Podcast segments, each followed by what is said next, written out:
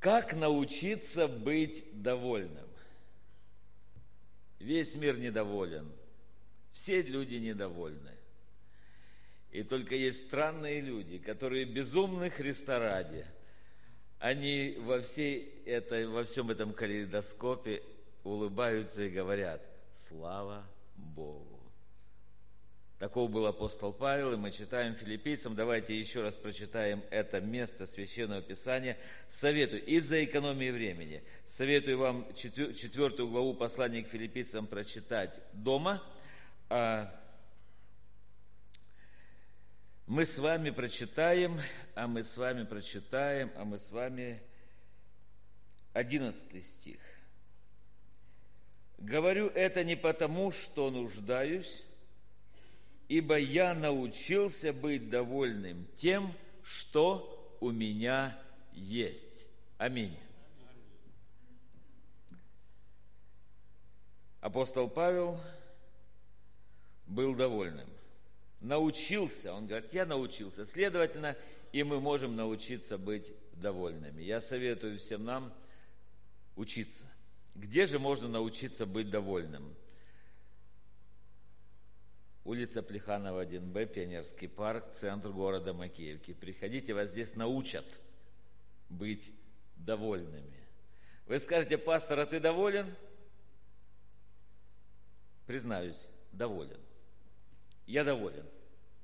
Я доволен тем, какое Бог дал нам служение. Я доволен тем, как Господь благословляет нас. Я доволен тем, как Он учит нас. Я доволен тем, какие члены церкви – что правда доволен? Доволен. Я доволен тем, что мы мирная церковь, я доволен тем, что мы жертвенная церковь, я доволен тем, что Дух Святой здесь работает. Но бывают трудности. Бывают трудности. И я доволен даже тем, что бывают трудности. Об этом говорит нам Слово Божье. Мы начали в прошлый раз с вами говорить о том, что апостол Павел был в тюрьме, и примерно в течение нескольких лет Филипп церковь в Филиппах перестала или не заботилась о нем. Знаете, вот поддерживала, а потом раз перестали посылать деньги. Ему проповедовать идти, где, ну где проповедник найдет? Кто-то другой начал, а они ни слова не сказали, перестали поддерживать и все. Он даже в тюрьму попал. И когда он оказался в тюрьме, спустя несколько лет, они послали брата, и он принес. И он не упрекает их и говорит, он не упрекает ни одного из них и говорит, я ведь, 10 стих, я весьма возрадовался в Господе, что вы уже вновь начали заботиться обо мне. Он так деликатно, так красиво, он говорит, я благодарю Бога за то, что вы вновь начали заботиться обо мне. Филиппийцам 4.10 это. И далее он говорит, 11 стих, мы с вами прочитали Говорю не потому, что нуждаюсь, ибо я научился быть довольным тем, что у меня есть. Другими словами, он говорит, что он умеет быть довольным немногим. Научись быть довольным немногим. Это большое искусство. Третье, 12 стих. Он говорит, я умею быть довольным независимо от обстоятельств не только черные полосы бывают в жизни у нас, бывают же и светлые полосы. Не правда, да? Бывает, когда нечего кушать, а бывает, когда стол ломится от яств. Все люди стонут, ой, война, война. Ну, знаете, кому не придешь в гости, не знаешь, что делать с этим. Не знаю, что... Я не вижу ни одного похудевшего человека у нас. Все такие, умею жить. Я вам скажу, меня брат Ищенко иногда приглашает в гости. И, как правило, у него как проведение есть какое. Если я проезжаю через район Заперевальный, где они живут, вдруг звонок, слушай, а ты не хочешь ко мне в гости? Я уже думаю, что у него есть, наверное, этот какой-то э, аппарат, который отслеживает, где, э, где я нахожусь. И, как правило, прихожу, у них какое-нибудь семейное торжество. И вот это огромное семейство сидит за столом, и на столе все есть и они радуются. И я думаю, Господи, как это у этого человека получается? Но думаю, когда имеешь семь дочерей, то, то вообще с этим вопросом не должно возникать. Да?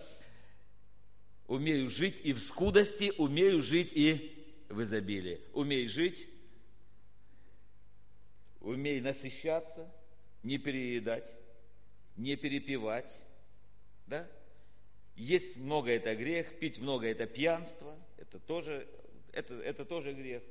Нужно знать, вы знаете, наше довольство не в том, что у нас есть или чего у нас нет. Нам нужно быть выше этих верующих человек, выше этих обстоятельств. Ведь мы принадлежим не к этому миру, не к этой земле. Мы принадлежим к Царству Бога нашего. Царственное священство. Следующее. Для того, чтобы быть довольным, нужно научиться не доверять человеческим силам. Мы в прошлый раз с вами, помните, из Екклесиаста, 12 глава, 3 и 5 стих. А сегодня хочу немножко коснуться вот немножко другого оттенка. Просто прочитать несколько мест Священного Писания. Быстренько откроем Исаия, 10 глава. Уроки, уроки. Мы знаем, если мы постараемся удовлетворить наши нужды или наши потребности, полагаясь только на человеческие силы, нас постигнет обязательно разочарование. А та сила, человек сам по себе ничего не может сделать. Это сила, которую он считает, что у него есть, на самом деле эта сила дана Богом. Исайя 10 глава с 13 по 15 стихи. Послушайте. Царь Ассирийский понял или научился, извлек урок, что сила его самого ничего не значит. Он говорит, я буду читать, а вы читайте вместе со мной и думайте. Вот думайте, и все. Больше ничего. Никаких комментариев делать не будем. Силой руки моей и моей мудростью я сделал это, потому что я умен. И переставлю пределы народов. И переставляю пределы народов. И расхищаю сокровища их. И не свергаю с престолов, как исполин и рука моя захватила богатство народов, как гнезда. И как забирают оставленные в них яйца, так забрал я всю землю. И никто не пошевелил крылом, и не открыл рта, и не пискнул. Величается ли секира пред тем, кто рубит ею? Пила гордится ли пред тем, кто двигает ее?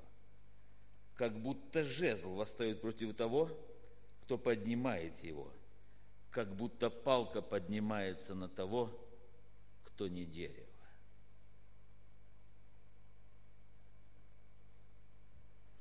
Царь Вавилонский получил урок. Данила 4, 27, 34. Почитайте дома обязательно, когда Навуходоносор сказал, это ли не величественный Вавилон, который я построил. И Бог говорит ему, чтобы ты так не думал. Траву отправляйся есть. Царь израильский Екклесиаст получил урок для себя. Екклесиаст, 2 глава, 22 по 25 стих. Дайте, пожалуйста, прочитаем это место Священного Писания.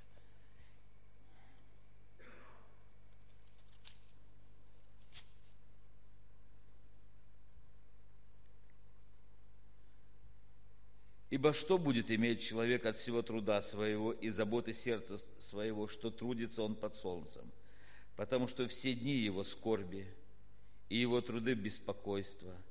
Даже и ночью сердце его не знает покоя, и это суета. Не во власти человека и то благо, чтобы есть и пить и услаждать душу свою от труда своего. Я увидел, что и это от руки Божьей. Потому кто может есть и кто может наслаждаться без него? Никто. Даже то, что мы едим, кажется, о, как я хорошо кушаю, как я наслаждаюсь. Без него даже это не можешь сделать.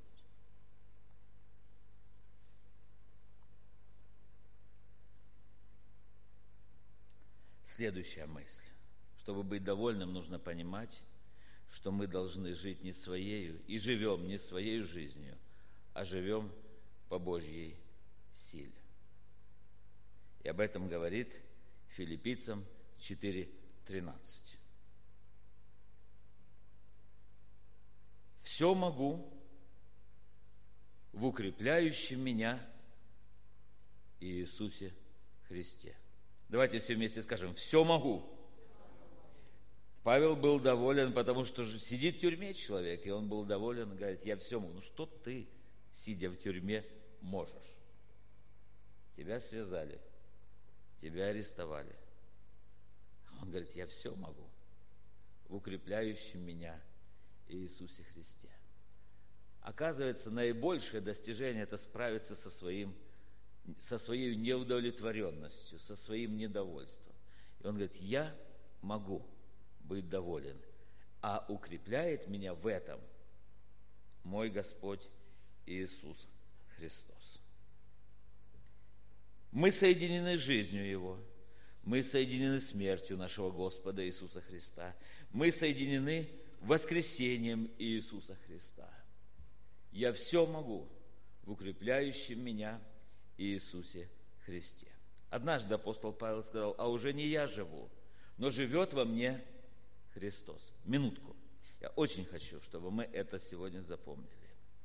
Апостол Павел был особый у Бога человек. Он был особый инструмент в Божьих руках. Все мы инструменты в Божьих руках. Что такое инструмент? Это тот, тот прибор или то приспособление, посредством которого Бог что-то делает. Апостол Павел был особенным человеком. Он видел Христа. Он был вознесен, живя здесь на земле, на небо.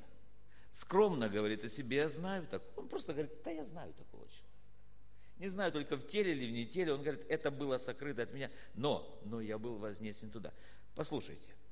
2 Коринфянам 12 глава, 7 по 9 стихи. Апостол Павел пишет о себе, о жизни. И он говорит о том, что он доволен. 2 Коринфянам 12 глава. Настолько великий человек, что Бог должен был ограничить его и сделать так, чтобы он, чтобы сам, самомнение о, у этого человека каким-то образом не повредило его духовному состоянию.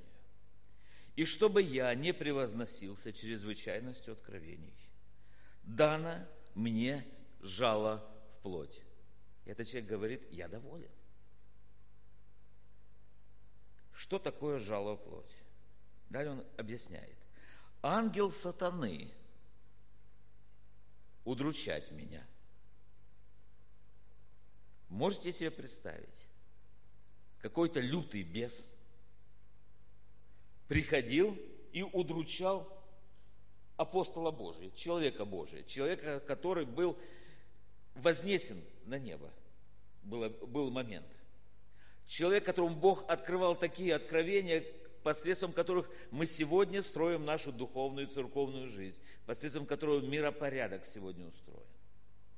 Ангел сатаны удручать меня, чтобы я не превозносился.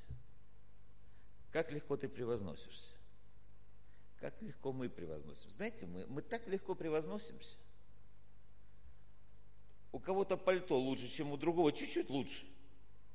На 200 гривен или там на, на какую-то тысячу рублей лучше. И уже человек превозносится. У кого-то машина лучше. То у кого-то, я не знаю, вообще что-то такое поет или стих рассказывает, выглядит лучше, рост выше. Вы знаете, человек превозносится любым, любой мелочью. А апостол с ангелами говорил, с Богом лицом к лицом встречался и видел Иисуса Христа. И он говорит, чтобы я не превозносился чрезвычайностью откровений. Он понимал это? Говорил, я доволен. Смотрите дальше. Трижды молил я Господа о том, чтобы удалил его от меня. Я не знаю, у кого он. Или этого ангела сатаны или это жало в плоть. И то, и другое было предельно неприятным. Но Господь сказал мне, довольно для тебя благодати моей, ибо сила моя совершается в немощи. Вот так. Что за религия, которую Бог нас призвал? Что за вера, которую Бог нам дал? Что за учение, которое Бог нам дал? Вы знаете, когда ангел сатаны приходил и удручал, это был урок довольства для апостола Павла. И он говорит, я доволен. И далее он говорит, 10 стих, «Посему я благодушествую в немощах, в обидах, в нуждах, в гонениях, притеснениях за Христа, ибо когда я немощен, тогда я силен. Довольство приходит тогда, когда мы получаем поддержку от самого Господа Иисуса Христа. Научимся этому. Научимся, возьмем это для себя как урок. Возвращаемся к филиппийцам, 4 глава. Апостол Павел, смотрите, что здесь он говорит. Он говорит, 14 стих. Впрочем, вы хорошо поступили, приняв участие в моей скорби. Он говорит, что он доволен, все. Но дальше он добавляет, впрочем, вы хорошо поступили, приняв участие в моей скорби. Вы знаете, филиппийцы, что в начале благовествования, когда я вышел из Македонии, ни одна церковь не оказала мне участия подаянием и принятием, кроме вас одних. Вы и Фессалонику, и раз, и два присылали мне на нужду. Говорю это не потому, чтобы я искал даяние, но ищу плода, умножающегося в пользу вашу. О какой пользе филиппийцам он говорит? Не о себе ли он говорит, что он хотел бы, чтобы его поддерживали? Нет. Здесь он говорит такие вещи. И он говорит, я радуюсь не потому, что я получил дар. Я радуюсь тому, что именно вы его дали. И если вы его дали, то вы и получите благословение. И у вас будет плод. Господь говорит, блажение давать, нежели принимать. Научимся этому. В любых обстоятельствах. Будем довольны. И особенно будем довольны тем, что мы можем кому-то чем-то помочь, кому-то что-то дать во имя Иисуса Христа. Чашку холодной воды, стакан холодной воды, суп, совет, тепло, помощь. Помоги кому-нибудь. И обязательно Господь благословит тебя. И это принесет нам плод. И знаете, какой плод? 19 стих, Филиппийцам 4:19. Бог мой да восполнит всякую нужду вашу по богатству своему в славе Христом Иисусом. Когда мы даем кому-то, знаете, мы в первую очередь этот дар наш предназначен не человеку, в первую очередь этот дар наш предназначен Богу. Когда мы участвуем в материальном служении, в церкви, когда мы участвуем в любом добром деле, это в первую очередь дар Богу. Притчи 19.17. Учение, которому мы с вами следуем, это учение твердая пища, конечно же, но ее нужно усваивать. Притчи 19.17. Дайте, пожалуйста. Благотворящий бедному дает взаймы Господу, и Он воздаст ему за благодеяние его. Притчи 19.17. Запомните это место. Благотворящий бедному дает взаймы самому Господу. Бог всегда платит по своим обязательствам. Бог всегда воздает старице и тому, кто ему что-то дал. Не бывает такое, чтобы мы дали Богу что-то, и Он именно то нам вернул. Он возвращает 30, 60 или 100 крат. И мы имеем право, братья и сестры, имеем полное право, Господи, сказать, благодарю Тебя за 30, благодарю Тебя за 60. Господи, ну вообще-то я рассчитываю на 100. Дай мне, пожалуйста, во 100 крат. Благослови меня, благослови семью мою. Благослови. Помните, дающий, благотворящий бедному, дает взаиму Богу. Притчи 11, 24, 25. Это о довольстве. Иной сыплет щедро, и ему еще прибавляется. А другой сверх меры бережлив, и однако же беднеет. Благотворительная душа будет насыщена, и кто напояет других, тот и сам будет напоен. Аминь, давайте скажем. Знаете, это картина того, как человек сеет. И вот кто-то сеет, да, три семени бросит, а ждет, что целая нива будет урожаем. Так не бывает. Так не бывает. Сыпь щедро, и тебе прибавится. Будешь в этом случае сверх меры бережлив, и все. Будь бережлив тогда, когда дело касается мирских похотей. Вот тогда будь бережлив. Когда дело касается добра, будь щедр, и Бог благословит тебя. 2 Коринфянам 9, 6. Кто сеет скупо, тот скупо и пожнет, а кто сеет щедро, тот щедро и пожнет. Откуда же берется довольство, братья и сестры? Откуда оно берется? Или ты довольный, или недовольный? Я вижу, что во всех глаза здесь довольные, лица довольные. Знаете, в чем вопрос? Это духовная составляющая.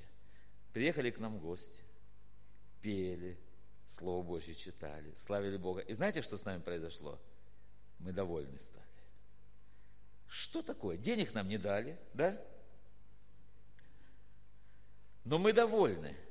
Довольство – это духовное, дух, духовное понятие, эмоциональное, но в первую очередь духовное понятие. Удовлетворение приходит от уверенности в Божьем полновластии, в Божьем присутствии, в Божьем благословении, в общении с Богом, вне зависимости от обстоятельств. Павел в тюрьме находился. От того, что мы не доверяем человеческим силам, а мы доверяем Божьим силам. Науходоносор как верил в свои силы? Вот этот человек, которого мы прочитали, пророка Исаия, как он верил в свои силы, захватывал все. Доволен был? Ничего подобного. Когда мы живем по Божьей воле, когда мы заботимся о других людях, в первую очередь, когда мы благотворим бедному, это значит, мы даем взаймы Богу, и Бог восполняет наш, обязательно восполнит нашу нужду. Я опять не постесняюсь или не поленюсь сказать, что Владимир Николаевич рассказывает мне, летом они палатку ставят, церковь маленькая, семья большая. Они на поселке Азотный там стреляют – летят снаряды, они палатку ставят и бедных детей собирают с поселка. И проповедуют, и угощают. Я не знаю, как это у них получается. Но каждый раз, когда он мне это рассказывает, я слышу такое довольство в голосе брата. И он мне говорит, слава Богу. И тогда задаешь вопрос, Господи, а откуда у них все? Почему они такие благословенные? А потому что Бог восполняет наше довольство от того, когда мы поступаем по Слову Божьему. Если все, о чем мы говорили в прошлый раз и сейчас суммировать, то скажем простыми словами. Получается, что вся наша проблема в том, что мы зацикливаемся на себе и на своих обстоятельствах. Но когда мы переносим фокус нашего внимания на Бога и на тех людях и служителях, которые нуждаются в нашей поддержке. И даже если вы не запомните ничего из последовательств, что я читал сейчас, то знайте одно. Автоматически Божье довольство придет в вашу жизнь автоматически вы начнете испытывать в вашей жизни благословение Божье, потому что Бог бодрствует над Словом Своим, Он верен, и Он говорит, ты только посмотри. Мороз, 20 градусов. Вы увидели хоть одну птичку, которая умерла с голода у нас здесь в парке? Ни одной. Посмотрите, Бог говорит. Вы видели ли хоть одного верующего человека, который стоит протянутой рукой и просит кусок хлеба? Ни одного. Потому что Бог бодрствует и верит. И говорит, верьте вы и будьте довольны. Даже если чего-то не хватает, скажи Богу, спасибо, что не хватает. Спасибо тому, что ты учишь меня какому-то уроку. И когда Господь услышит эту молитву твою, Он обязательно благословит, и в следующий раз у нас будет все хорошо. Во имя Иисуса Христа. Аминь. Помолимся. Молитесь, братья и сестры.